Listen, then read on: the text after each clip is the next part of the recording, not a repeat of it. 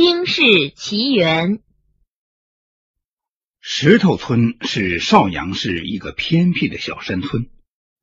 近些年来，一些为非作歹的恶徒时不时光临，盗窃案、抢劫案屡屡发生。二零零一年五月十八号凌晨两点，伸手不见五指。刚从深圳打工回家的女青年罗中秋，因腹泻打着手电筒去屋后的厕所。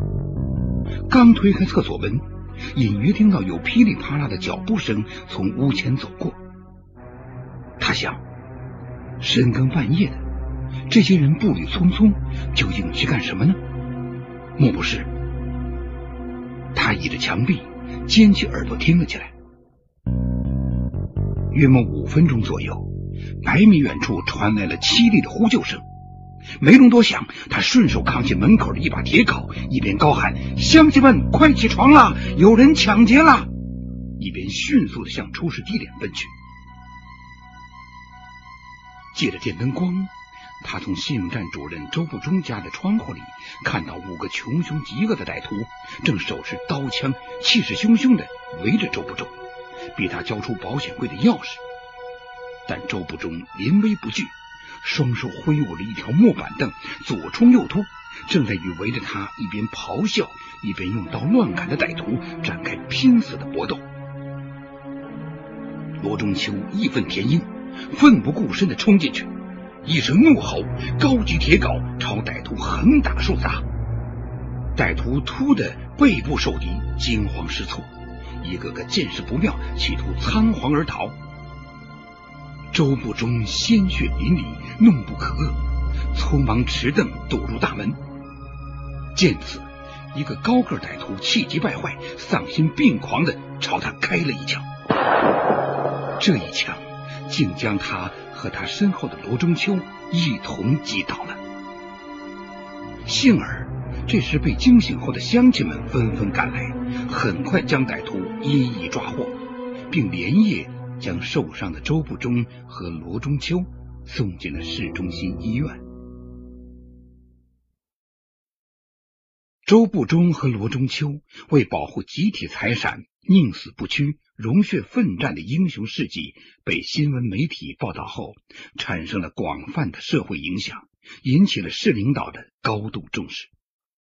不久，二人分别被市人民政府授予金融卫士。和巾帼英雄的光荣称号。石头村因二位英雄而名声大噪，罗中秋被破格录用进了水泥厂。按规定，他去医院进行体格检查，结果意外的发现自己怀孕了。回想起这段时间，身体老是不舒服，想呕吐。可是自己连男人的手指头也没有碰过，怎么会有这么一回事呢？惊恐万分间，他不由得哭泣起来。他顾不得继续参加体检，赶回家一进屋便扑到母亲怀里，嘤嘤抽泣起来。母亲莫名其妙：“孩子，你今天怎么了？是不是有人欺负你了？是不是工作泡汤了？”妈妈呀，不得了了！罗中秋沉思良久，终于壮起了胆子。不知怎么搞的，我怀上孩子了。怎么？你是不是疯了？母亲吓了一跳。罗中秋声泪俱下的将当天体检的详细情况一五一十的说给了母亲听。孩子。你是不是在深圳时背着妈？母亲欲言又止，接着是一阵揪心撕肺的唉声叹气。妈妈，女儿是个啥样子的人，你还不清楚吗？罗中秋双掌轻轻擂打着母亲的肩膀。母亲很清楚女儿的为人，坚定的说：“孩子，妈相信。”可是，这是为什么呢？这是造的哪门的孽呢？说着，拥着女儿嚎啕大哭起来。就在罗中秋一家人急得团团乱转的时候，石头村另外两个去体检的青年在天黑的时候回到了村里。他们将医院听到的关于罗中秋未婚有孕的种种议论带了回来，其中不乏断章取义，也不乏添油加醋。顿时，村寨里传得沸沸扬扬，种种乱七八糟的流言蜚语纷纷出台。人心难测哟，英雄原是臭破鞋。哎，深圳真是太复杂，良家女子变鸡婆。罗中秋的父亲罗孝敬是村里的老支书，一生德高望重，众人敬仰。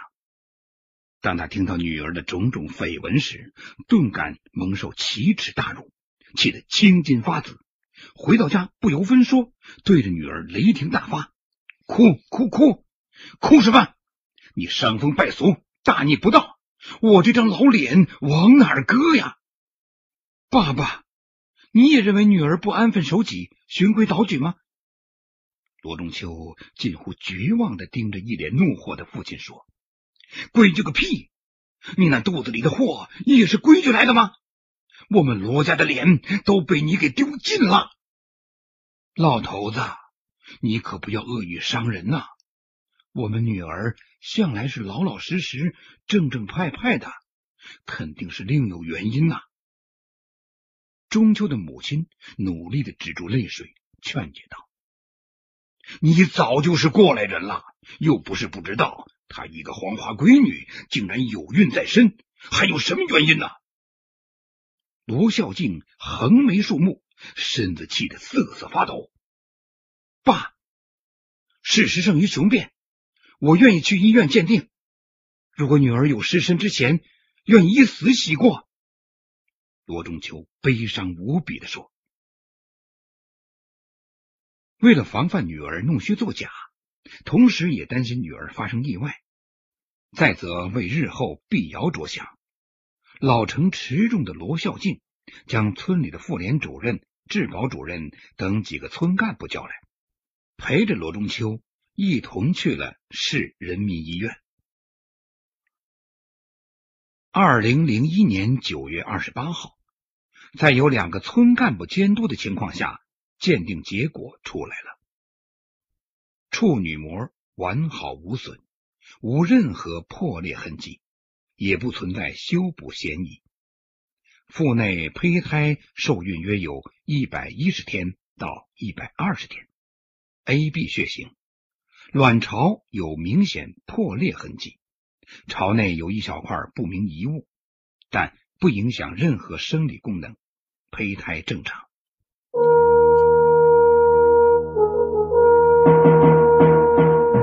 探索古代文明，寻找失去的世界。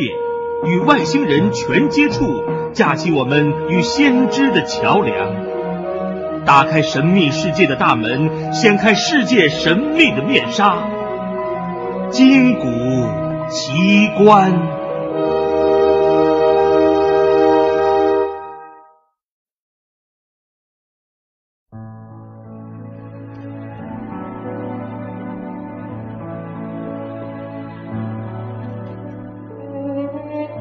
握着这份盖有市人民医院鲜红大印的鉴定书，罗中秋悲喜交集。喜的是，他从此有充足的理由证明自己的清白，洗去一身的冤枉；悲的是，偌大一所医院的医生，谁也无法解开他的受孕之谜。诚如他所预料的一样，从医院鉴定回来后。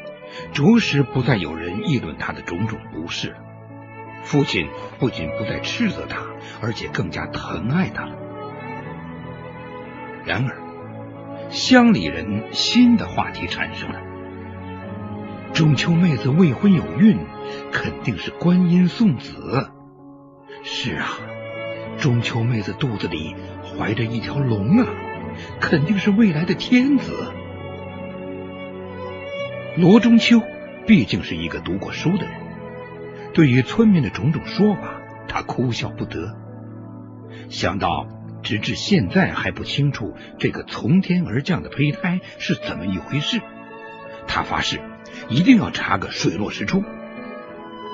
他试着向十几家杂志社发出了求援信，恳求给予解答。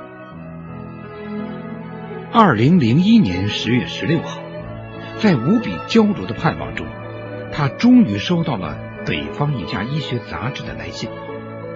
该信并没有就他所提出的问题做具体的回答，只是提供了上海一位女医学专家谢建南博士的详细通讯地址和联系办法。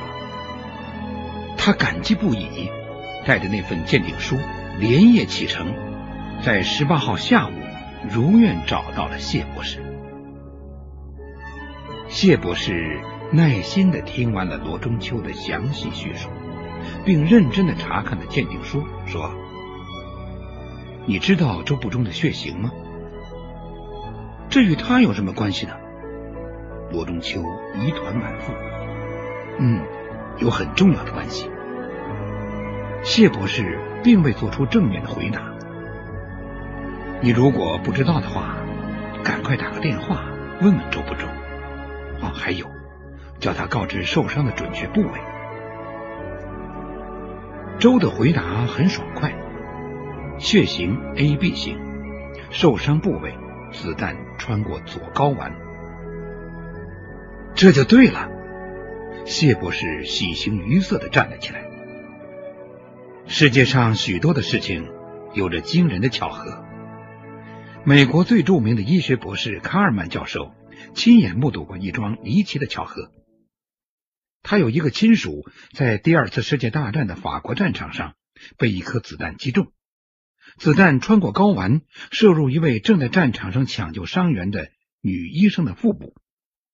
经过二百零八天，这位女医生未与任何男性同床，竟然生下一个八磅重的男婴。医生给他做接生手术时，取出一块破碎的弹片，正是这块弹片。带着精子射入他的卵巢，使他受孕了。啊，这是我上大学的时候看到这则故事的。当时我怎么也不相信，没想到半个多世纪后，竟在和平环境里得到了验证，真是巧中之巧啊！其实你所怀的这个孕，恰恰是周不中的精子在作怪。歹徒的子弹。在射穿周不中的睾丸后，顺便沾上了他的精液，然后射进了你的卵巢。由于弹头二次受到阻碍，冲力明显减弱，弹片便卡在卵巢里。这样，弹片连同它所沾的精子滞留在卵巢里，就使你受孕了。哦，其实你鉴定书上所谓的不明遗物，就是弹片。周不忠与罗中秋同岁，现年二十四岁。两个人自小一起玩秋千，一起放牛，一起背着书包上学，一起高中毕业，各自十分了解。在周不忠看来，罗中秋是一个十分优秀的姑娘。他不仅长得亭亭玉立、楚楚动人，而且为人正派、光明磊落。于是。他在憧憬中等待，在等待中追求。走出高考考场的那天，他试探性的发出了信号，没想到罗中秋仅仅是笑了一笑，没有半点反响。他失望了，将相思连同痛苦默默的埋在了心底。于罗中秋而言。周不中在他脑海中也留下了十分美好的印象。事实上，周不中魁梧的身材和智勇双全的胆识，以及那幽默俏皮的谈吐，无不是他的资本。然而，罗中秋择偶是有一定标准的。他觉得不能将自己的一生埋没在索然寡味的石头村里。与其说他拒绝了周不中，不如说。他厌恶了石头村。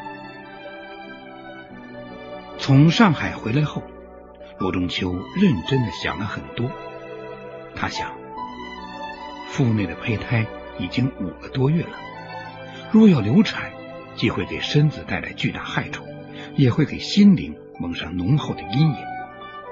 既然这样，何不选择保全呢？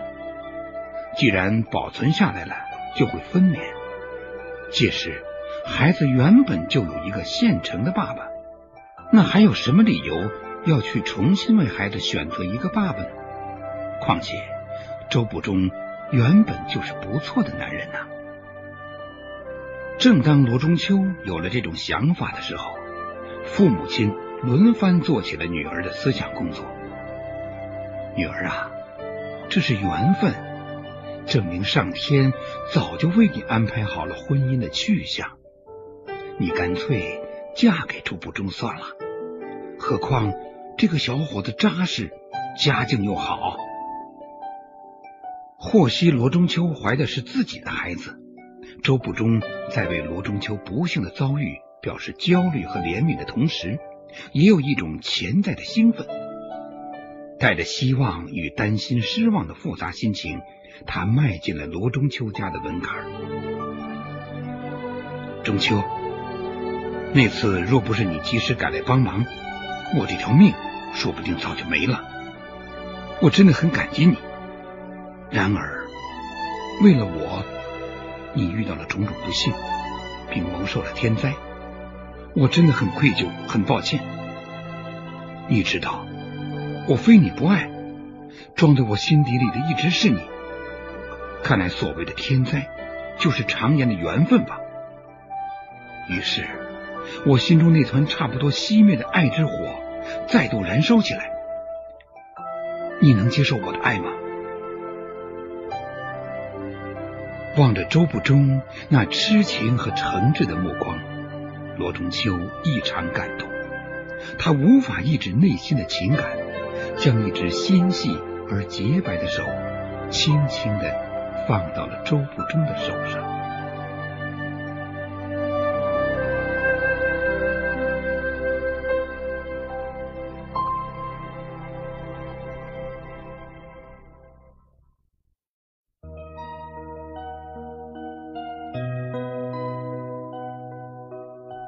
您现在收听的是《金谷奇观》。